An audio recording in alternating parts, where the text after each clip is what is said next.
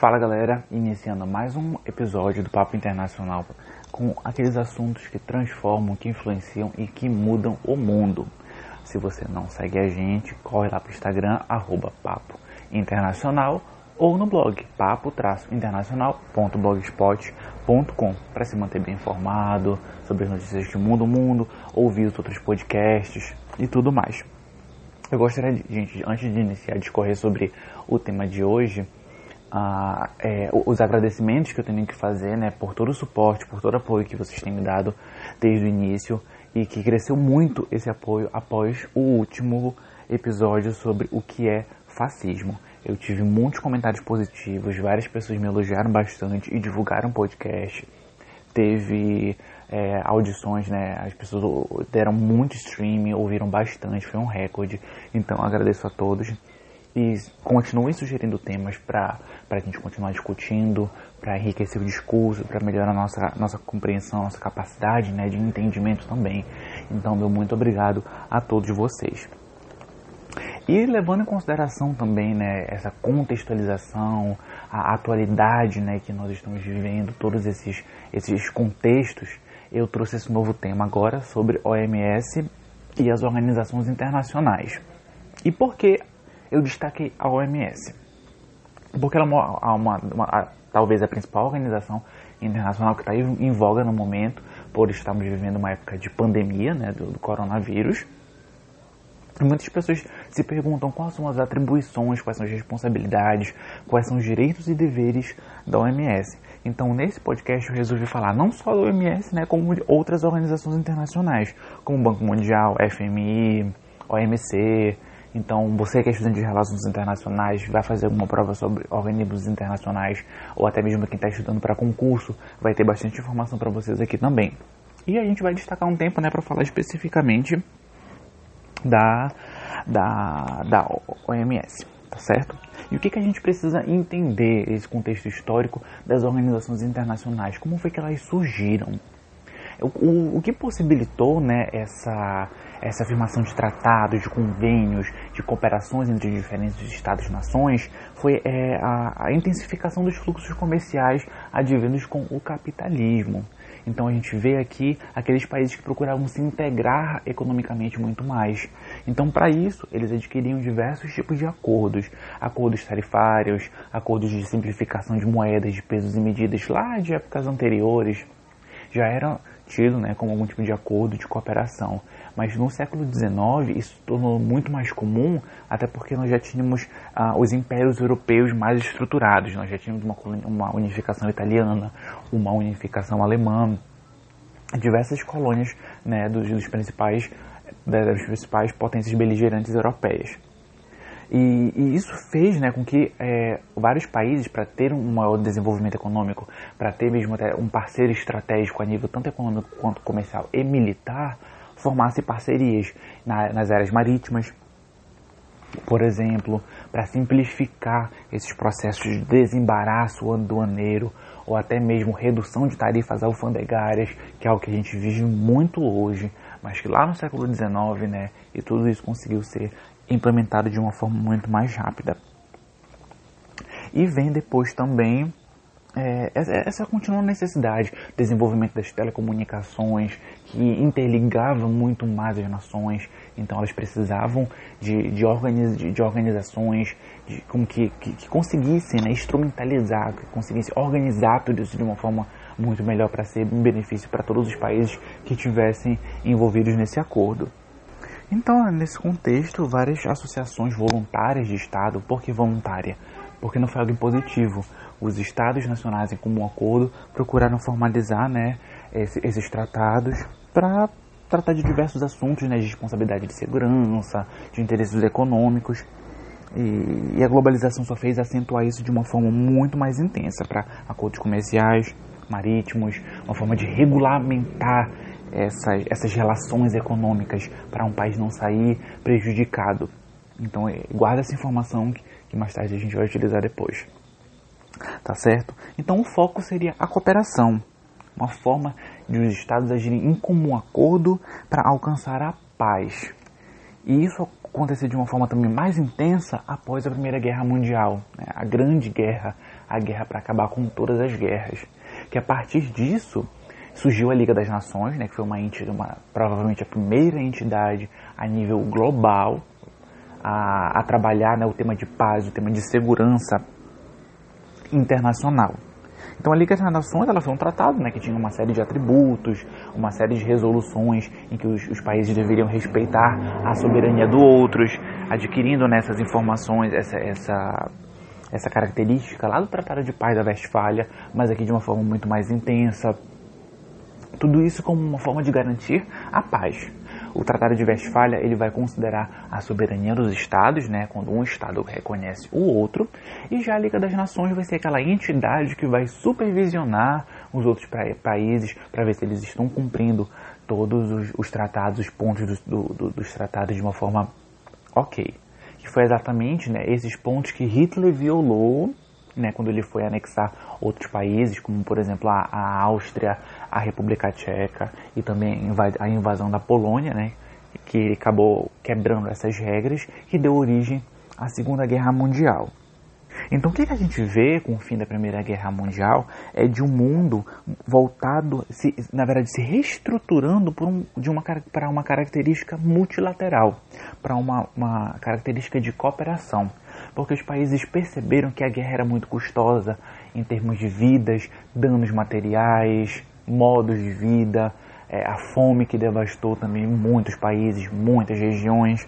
Então foi identificado que o multilateralismo e a cooperação era muito mais vantajosa. Então eles tinham que criar mecanismos né, de estabilidade, de garantir a paz, de garantir a segurança entre os países. E aí surgiu a Liga da Nação. A Liga das Nações, desculpa. Entretanto, ela não foi suficiente, né? teve a ocorrência da Segunda Guerra Mundial, que foi ainda mais devastadora e que provocou profundas mudanças, na verdade, mudanças muito mais profundas na, na sociedade e no mundo inteiro. Teve desmantelamento de vários impérios, teve o surgimento de novas entidades internacionais com outras atribuições, teve uma série de parâmetros legais que foram perpetuados a partir disso, como atribuição de crimes de guerra, proibição de diversos tipos de de, de armamentos, a, o, o, a questão do preconceito contra povos tradicionais ou contra minorias étnicas. Então tudo isso né, veio advindo da Segunda Guerra Mundial. E a, a Liga das Nações ela perdeu seu espaço, né? E uma outra instituição assumiu, digamos, com seu papel, só que de uma forma muito mais abrangente, que foi a ONU, a Organização das Nações Unidas que reformulou diversas práticas da, da, da, Liga das Nações, mas manteve suas principais características de cooperação, busca da paz e multilateralidade, multilateralismo.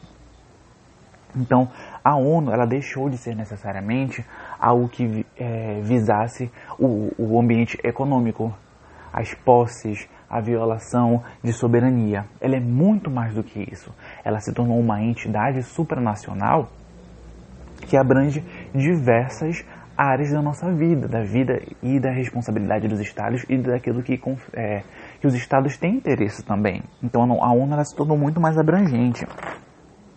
Então até trouxe aqui para vocês é, o, algumas atribuições né, que a ONU, que ela não é somente manter a paz, manter um clima de estabilidade com a economia, porque ela também se preocupa com a economia, tem a Assembleia da ONU que acontece, os países vão lá e, e contam seus problemas, possíveis soluções para aqueles cenários de crise, mas sobretudo com a, os direitos humanos, após boa parte desses direitos terem sido dilacerados com a Segunda Guerra Mundial. Então a ONU ela é muito forte nesse quesito de direitos humanos. Então a gente vê um respeito muito maior com povos tradicionais, com minorias étnicas que conseguiram é, a independência dos seus países. E aí a gente está falando de países do leste europeu, aqueles países que a, a boa parte da população é cigana, até mesmo a formação do Estado de Israel. A sua característica né, de, de elevação não a uma nação, mas a um país com soberania, que é uma questão, que é uma questão diferente.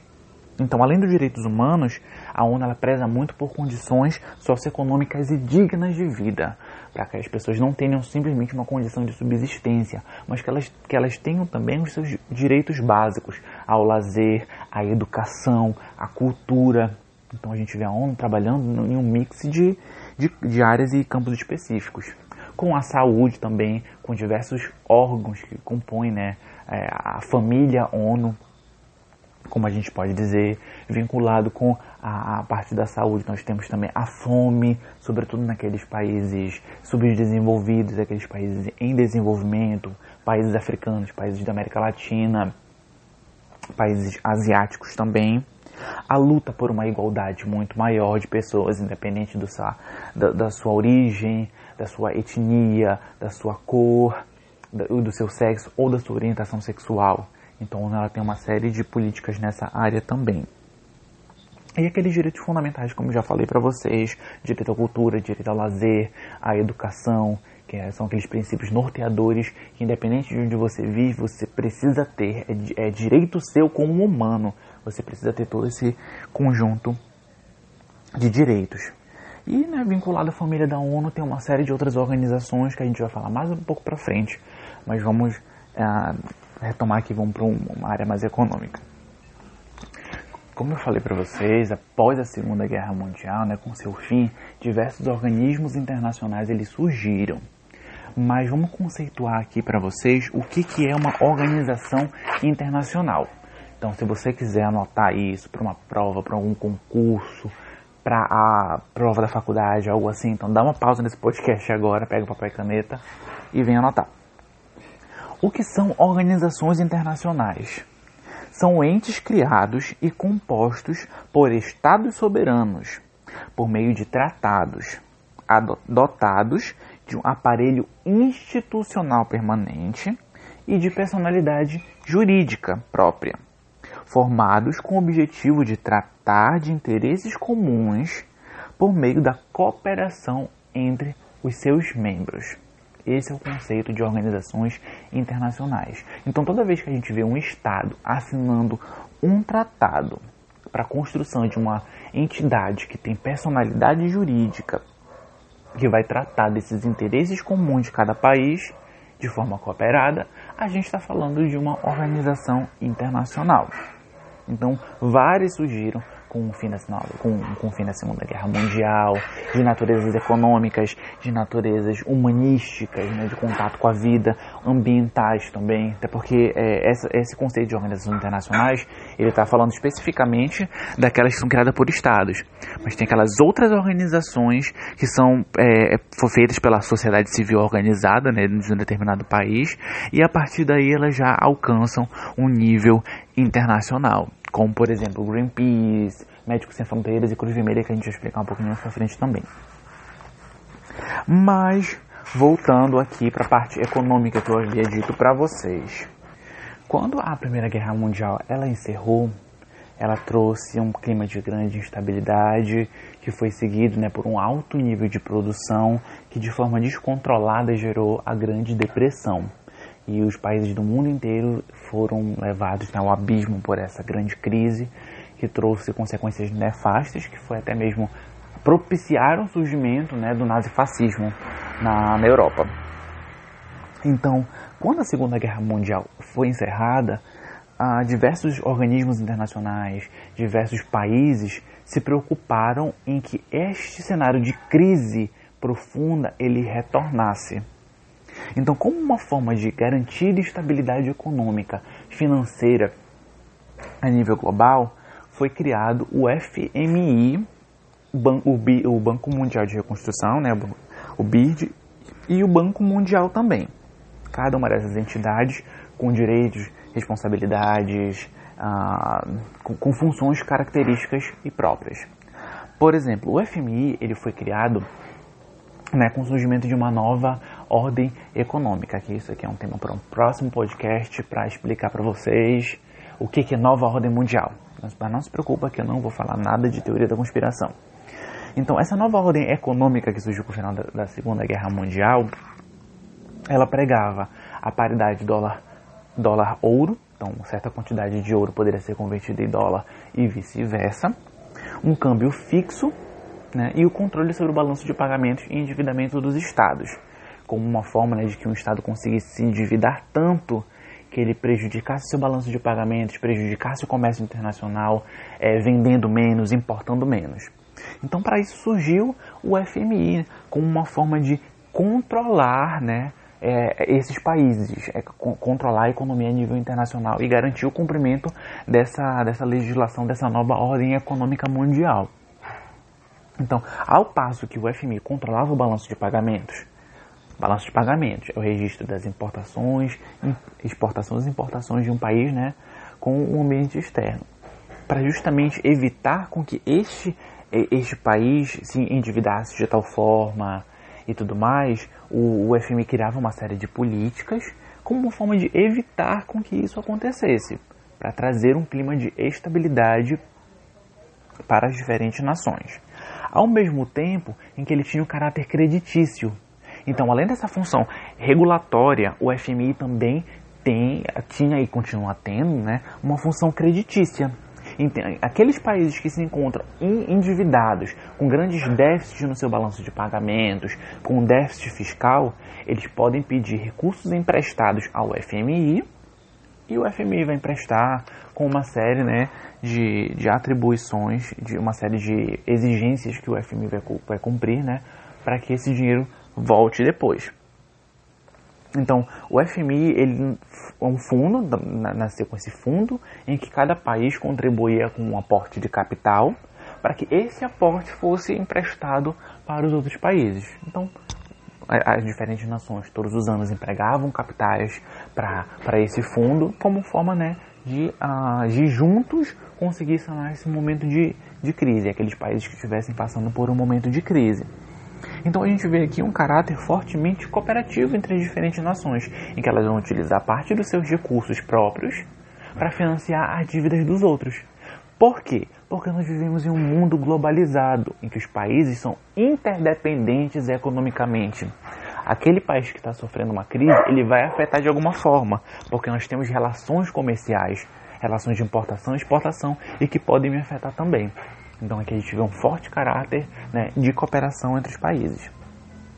A gente vê também o BID, o Banco de Reconstrução, que ele nasceu com o propósito de reconstruir as economias europeias, que foram fortemente impactadas pela Segunda Guerra. Os países encontravam grande déficit orçamentário, perdas em materiais, é, perdas, perdas de vidas, né? eles tinham que reconstruir a sua economia de alguma forma. Então vem aí a ideia do bem-estar social também, né? Que surgiu lá na, na Grande Depressão, na crise de 1929, em que os estados tinham que incentivar esse crescimento econômico, fornecendo crédito, é, empregando recursos em construção de obras públicas, aperfeiçoando a infraestrutura dos países para que eles se tornassem muito mais competitivos, conseguissem dinamizar o fluxo de mercadorias e serviços. Então nós temos aqui o FMI para financiar né, o balanço de pagamentos, temos o BIRD para ajudar a reconstrução da indústria base, da infraestrutura desses países, e o Banco Mundial também, né, que é o banco dos bancos, aquele responsável por vários estudos, por empréstimos tanto para estados quanto para organizações privadas também, sobre essa, essa ótica é, financeira. Posteriormente, né, com diversos mecanismos de integração regional, uma forma de aproximação dos diferentes, diferentes regiões espalhadas pelo mundo, nós temos aqueles fenômenos que são conhecidos como blocos econômicos, né, que são instrumentalizados através de organizações também internacionais, ainda que elas não tenham caráter mundial, global, elas tenham também o caráter é, regional. Como, por exemplo, nós temos o Mercosul, o antigo NAFTA e a União Europeia, que são mecanismos que, em alguma determinada instância, também propunham a, a paz, mas a, o seu foco de garantir a paz é através da integração econômica e financeira entre os países. Nós temos o Mercosul né, como um mercado comum, que, que, que está se tornando é, um mercado comum, né, que ainda não é um mercado comum pleno. O NAFTA, que era aquele acordo de livre comércio entre o México, Estados Unidos e Canadá, e a União Europeia, que é uma união econômica, que ela passa esses estados de acordo de livre comércio, mercado comum para se tornar uma união econômica, a adoção de uma única moeda, uma única é, uma, uma, livre circulação de, de pessoas, mercadorias, serviços, que dinamiza muito mais essas relações é, é financeiras, econômicas e comerciais e também torna os países muito mais inter interdependentes. Então a, aumenta esse clima de cooperação entre as nações, já que elas estão unidas cada vez mais. Então a gente vê é, uma formação de diferentes blocos econômicos como uma forma de dinamizar a, a economia, é, melhor, aperfeiçoar as regras comerciais, é, diminuição de barreiras alfandegárias, barreiras não tarifárias. Então tudo isso faz parte desse cenário de integração sobre blocos econômicos, que blocos econômicos foi também um assunto bastante sugerido por vocês, vou fazer um podcast falando sobre isso. Agora falando já sobre a família ONU, aquelas organizações né, que compõem todo é, esse sistema ONU de gerir né, o mundo, a gente tem a Organização Internacional do Trabalho, que é responsável pela condução de práticas e direitos trabalhistas né, no mundo inteiro. Então, é, ela procura fortemente combater aquelas situações que são análogas à escravidão, propor as melhores condições de legislação para diversos ramos de mercado. A gente tem, por exemplo, a PEC das domésticas, tem a questão do home office, que está muito em alta por conta da, da, da pandemia do coronavírus. Aqueles empregos que são voltados né, para uma área de mais risco, como, por exemplo, quem trabalha com geração de energia sobretudo quem manipula é, metais pesados, quem trabalha com radiação em usinas térmicas. Então tem uma série de acordos internacionais garantidos pela Organização Internacional do Trabalho que visa atribuir as melhores condições, as melhores práticas e as melhores e a melhor legislação para os diferentes ramos de emprego. A gente tem também fortemente ligado à ONU o UNICEF, que é a, a organização né, voltada para a defesa dos direitos das crianças. Porque infelizmente né, tem muitos países que têm uma taxa alta de analfabetismo, em que as crianças precisam trabalhar para sobreviver e elas são privadas do seu direito de ser criança, do seu direito de poder brincar, de ir à escola, de ter conhecimento, de ser alfabetizada, de ter uma boa alimentação. Então o Unicef trabalha pesadamente nesse sentido, né, de garantir os direitos das crianças. Tem também a Unesco, muito famosa pelos seus patrimônios mundiais, né? Que, mas a Unesco ela não visa também só essa parte de cultura, ela visa também a educação e a ciência, salvaguardando né, a cultura e a memória de, de diferentes povos, tendo respeito com os povos é, e comunidades tradicionais, comunidades quilombolas, é, grupos étnicos que são minorias, aquelas comunidades tradicionais de índios, é, comunidades tradicionais na verdade né, de diversos países, como os aborígenes na Austrália os povos nômades no norte do Canadá. Então tem uma série de direitos que a Unesco ela visa trabalhar né, para que as pessoas tenham acesso à educação, tenham a, a, a ciência, para a ciência ser executada e a, acesso à cultura também, né, que conhecimento é cultura. Tem também a UNAIDS, que é a organização é, responsável pela pelo HIV, né, pelo, pelas melhores práticas de disseminação, por pesquisas na área, propondo vacinas, curas e tratamentos mais eficazes de combate à doença, campanhas de informação para as pessoas terem ciência do que é a doença, a forma de contração, como elas podem se prevenir. Nós temos também o, o NOD, que é responsável por aqueles estudos e ações afirmativas no combate a drogas e crimes, combate ao crime organizado, disseminação de drogas, de, de substâncias ilícitas. Nós temos também a Organização Mundial do Turismo, que ela trabalha muito junto da Unesco também, né, para preservar patrimônios mundiais, para preservar a cultura de determinadas localidades e para levar né, o turismo, que, é um, que foi tão potencializado durante o século XX, né, que agora no século XXI é muito utilizado, as pessoas viajam pelo mundo inteiro, é uma forma de divulgar a, a cultura de, de, determinados países, os seus atrativos turísticos, forma de preservação ambiental também.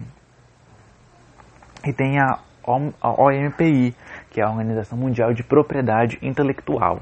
Então, aquelas pessoas que desenvolvem produtos novos, procedimentos novos, medicamentos, vacinas, o que, tudo aquilo que envolve a ciência, aplicativos, até mesmo que facilitam o nosso dia a dia, que, que torna a nossa vida muito mais ágil, né?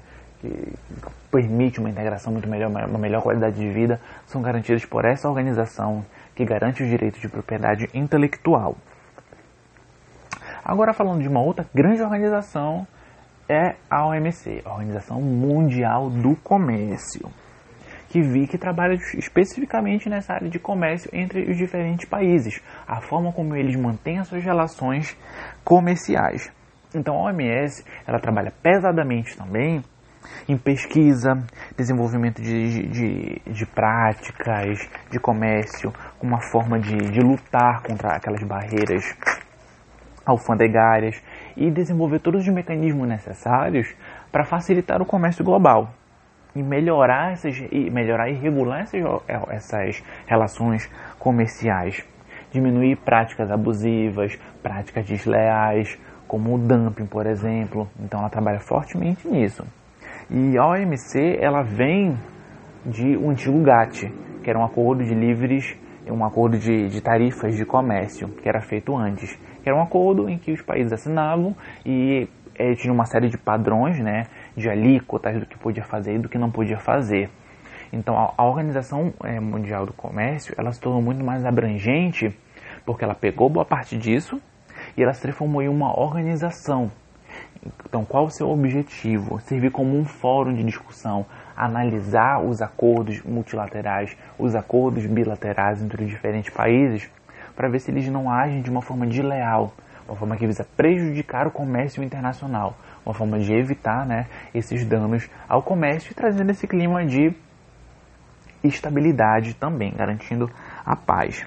Ela serve como um fórum também de soluções de controvérsias para aqueles países que por algum motivo se desentenderam no âmbito comercial, então eles vão até a OMS, a desculpa, a OMC, eu estou falando errado, perdão, até a OMC e ela vai julgar aquele acordo, aqueles atos, se foram corretos ou não, se eles foram danosos ao sistema internacional ou não. Então a luta né, por um comércio muito mais forte, um comércio muito mais justo entre os países, não somente entre os países ricos, mas principalmente a capacidade de concorrência também dos países em desenvolvimento.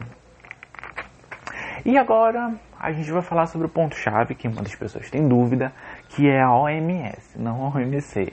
A gente vai falar agora da Organização Mundial do Comércio. Para quem não sabe, gente, a OMS ela, ela tem uma natureza técnica. Qual a sua área? A área da saúde. Então, o objetivo da OMS é justamente de nortear, recomendar, pesquisar as melhores práticas voltadas para o âmbito da saúde a nível global. Então, ela é responsável por fazer diversas pesquisas, desenvolvimento de vacinas, aperfeiçoamento de técnicas médicas, procedimentos cirúrgicos, técnicas de pesquisa que visam alcançar novas vacinas, novas respostas de combates a endemias, pandemias, formas de resposta, de que forma os países vão conseguir lutar contra diversas epidemias, contra diversas doenças. Então, essa é a função da OMS. Esse, é, ela, ela tem essa natureza técnica de pesquisa e desenvolvimento para nortear os países quais são as melhores práticas, as melhores técnicas, os melhores procedimentos, de que forma né, a, a, a, pode ser adotado vacinas, quais são os medicamentos necessários para determinada doença. E o papel do OMS, se a gente for parar para pensar, ele é muito grande, porque quando a gente fala de saúde, a gente está falando de tanta coisa que impacta a nossa saúde, como por exemplo as campanhas de vacinas para cada né, endemia, para cada doença específica. Assim como a OMS também ela luta fortemente para combater a fome, porque a desnutrição ela causa problemas de saúde. Então, quando a gente vê às vezes na TV aquelas lutas que determinadas comunidades africanas, determinadas comunidades na América Latina estão tendo, elas têm o apoio da OMS também, para que as pessoas tenham uma alimentação correta. Não só falando sobre também a, a subnutrição, mas também contra a obesidade, contra a diabetes. Quais são as pesquisas que a Organização Mundial da Saúde está desenvolvendo para combater a, a obesidade? Quais são as práticas que eles conseguem trazer para diversos tipos de realidade, para ambientes mais rurais, para ambientes mais cosmopolitas, de forma com, com, para preservar a saúde do ser humano. E aqui a gente está falando também sobre alimentação, sobre exercícios físicos que precisam ser feitos, porque nós precisamos fazer exercícios físicos, praticar esportes é, regularmente né? e quais são as melhores práticas de higiene que nós podemos adotar para evitar contrair uma série de doenças. De que forma a gente consegue tratar os nossos animais para que nós não consigamos passar a doença para eles e para que eles não passem a doença para a gente. Então, o papai da OMS ele é muito grande. Tanto que a OMS ela conseguiu, né, através de uma série de políticas fortes, claro, com o apoio das diversas nações que são signatárias, de erradicar a varíola, que era uma doença que, que matava milhares de pessoas. Então, esse é um papel forte que ela conseguiu fazer. Né? Então, são diversos tipos de doenças. Então, ela trabalha em diferentes áreas para tentar combater tudo isso. Sem contar que a gente não está falando somente de doenças que são adquiridas por um corpo estranho, por uma bactéria, por um vírus. A OMS tem um papel muito grande também, um papel potencial naquela que é considerada a doença do século, o mal do século, que é a depressão. E diversas outras doenças psicológicas também que podem acarretar né, o, o, ser humano. Então eles fazem uma série de pesquisas, a forma como a rede social influencia, as redes sociais influenciam a nossa dinâmica familiar, de que forma esse, esses novos ritmos de vida, né, essa nova dinâmica da sociedade consegue impactar o nosso psicológico, de que forma nós podemos combater isso. Então ela tem um papel muito extenso. Então ela procura pesquisar né, sobre terapias, sobre protocolos, práticas, procedimentos, vacinas, medicamentos, garantir um, um acesso muito mais facilitado e muito mais barato a diversos tipos de medicamentos e até combate a diversas doenças então, ela sempre procura né, utilizar de soluções técnicas e científicas para essas situações né, que afetam a saúde do ser humano. Então, ela vai auxiliar também a adoção de diversas práticas, ações afirmativas para erradicar essas doenças também. De que forma nós podemos combater a dengue? A OMS ensina também. De que forma nós podemos combater diversas doenças? Protocolos que são passados para as, a, a, os órgãos responsáveis né, nos diferentes países os ministérios da saúde né, responsáveis que se instrumentalizam até chegar na população. E o que é importante a gente ter ideia é que a OMS ela não tem caráter de sanção. Então a OMS ela não tem caráter punitivo. Aquela pessoa que não segue uma recomendação da OMS, ela não vai sofrer nenhum tipo de sanção econômica, sanitária, nem nada. Porque não faz sentido. Eu falei para vocês que a OMS é uma organização de natureza técnica. Então a função dela é recomendar as melhores práticas, não é algo impositivo. Ela faz uma série de procedimentos com cientistas reunidos do mundo inteiro para a melhor adoção dessas práticas, para as melhores soluções né, para esses problemas que afetam a saúde humana. Então a gente vê né, que ela não tem esse caráter. Então ela não tem. É diferente do, da, da OMC, por exemplo, da Organização Mundial do Comércio, que pode é, sancionar algum país em algum âmbito comercial com adoção de algum tipo de barreira, ou até mesmo com algum tipo de penalização com pena de é, com pagamento de multa. Mas a OMS não, ela indica, ela recomenda.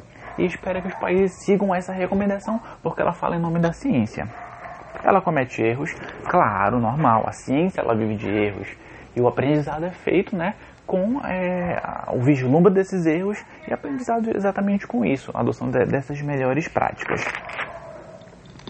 E como a gente está falando de saúde, a gente não pode esquecer de outras organizações que têm um apoio muito grande dos estados, apesar de não serem organizações estatais, né? Que é como, por exemplo, a Cruz Vermelha e a Associação de Médicos Sem Fronteiras, que tem apoio de diversos países, né, mesmo com aporte de capital, mas eles são instrumentalizados pela sociedade civil mesmo, pela uma organização de pessoas que lutam por um mundo melhor, que vão para diferentes países procurar solucionar esses problemas médicos de combate a diversas doenças. Isso é muito comum né, no continente africano, mas aqui no Brasil mesmo ocorre muitas ações da Cruz Vermelha, sobretudo em épocas em que a dengue ela é muito alta, né, que o país sofre com com dengue e diversos outros países da, da, da, América Latina, do mundo inteiro, na verdade. Então ela trabalha de, apoiando também a Organização Mundial da Saúde, tanto a Cruz Vermelha quanto Médicos Sem Fronteiras, e procuram né, trazer uma qualidade de, de, digna de vida, de atendimento de saúde de qualidade para essas pessoas. E tem também o Greenpeace, né, que é uma organização verde que luta em prol do meio ambiente, é, é, fazendo diversos tipos de pesquisa, lutando contra aqueles animais que estão ameaçados de extinção, que correm o risco de serem extintos, é, a poluição ambiental, de que forma os países podem adotar melhores práticas de poluir menos o meio ambiente, quais são as práticas que a população pode tomar para o descarte de lixo incorreto, reciclagem. Então a, o Greenpeace ele também trabalha nessa área, mesmo não sendo uma organização governamental, mesmo não tendo esse capital, né, é, esse, esse, esse foco público, até porque é uma organização privada, mas é uma organização sem fins lucrativos nenhum. Então a gente pode ver né, que elas trabalham em diferentes frentes, com diferentes motivos, com diferentes propósitos, e que elas são muito importantes para manter esse clima de estabilidade né, no mundo inteiro. Então imagina, por exemplo, uma situação de controvérsia de, de, diferentes países em âmbito comercial que poderia levar a uma guerra. Ali a gente tem aquelas organizações de cooperação multilateral, de controle para que uma epidemia não, não se torne uma pandemia a nível global, como o ebola está acontecendo agora na África, para que não seja disseminada para outros países africanos. Na República Federativa do Congo, que tem até um post lá no, no Instagram falando sobre isso. Então, é, essas organizações é, internacionais, talvez em momentos de crise a gente consiga perceber um, que elas existem, porque elas se tornam, digamos que, muito mais, é, muito mais ambientadas na mídia, que é diferente, mas elas estão presentes a todo momento, regulando essas relações, tornando o mundo um lugar muito mais estável e muito mais digno de se viver. E a gente vive numa comunidade internacional, a gente vive numa comunidade global. Não tem como a gente é, ir de contra esse, esses, esses ideais de multi, multilateralidade, né? de cooperatividade, porque isso torna o mundo muito mais unido para ultrapassar barreiras, para erguer pontes e até mesmo para ultrapassar obstáculos juntos, né? Para que todos nós consigamos passar pela situação de uma forma muito mais unida, muito mais rápida e com a menor minimização de danos. E é isso, gente. Essas são as organizações internacionais, esses são os papéis que elas têm, esse é o papel da OMS. Agradeço muito pela presença de vocês, pelo streaming de vocês, pela escuta de vocês. Qualquer dúvida que vocês tiverem, comentários, sintam-se livres para fazer um comentário no blog, para mandar como direct no Instagram ou até mesmo fazer algum tipo de comentário algum post da gente, são sempre muito bem-vindas. Então, a hora que vocês quiserem bater um papo, é só vir bater um papo com a gente. Obrigado.